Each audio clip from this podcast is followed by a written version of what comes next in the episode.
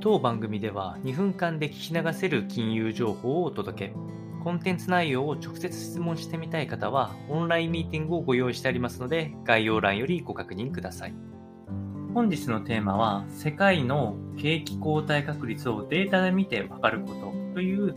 ロイターの記事を参考にお伝えをしていきたいと思うんですけれども、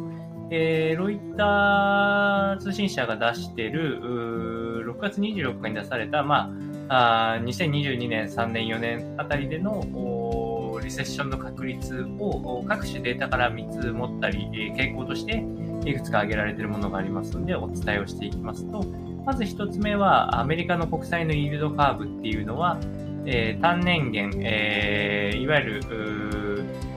短い年、2年、5年とかと比べると、10年債の方が、イールドが低いような状況が起きる、逆イールド現象を行ったり来たりしている状況になってますので、えー、いわゆるこの逆イールドが発生すると、えー、リセッションの確率が高まっているということが、えー、1点。えー、もう一つは、あいわゆるこう、成長率とかを予測するために使うう PMI とか、あの値っていうのも比較的横、なんていうんですかね、景気横ばい推移のところを指している。まだ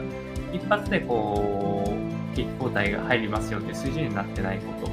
えー、それに加えて、えー、ジャンク債ですね、えー、信用力の低いところにはかなり警告信号が鳴っております。いわゆるスプレッドの拡大、え、信用リスクの増大が起きておりますので、ここはもう明確に、え、リスクが高まっていることがわかりますというところ。それと、あと、大手、え、証券会社ないし金融セクターの、えー、コンセンサス、見通しっていうのは結構割れてきておりますので、どちらにせよリスクは拡大傾向にあるかと思いますので、この辺の内容をお伝えをいたしました。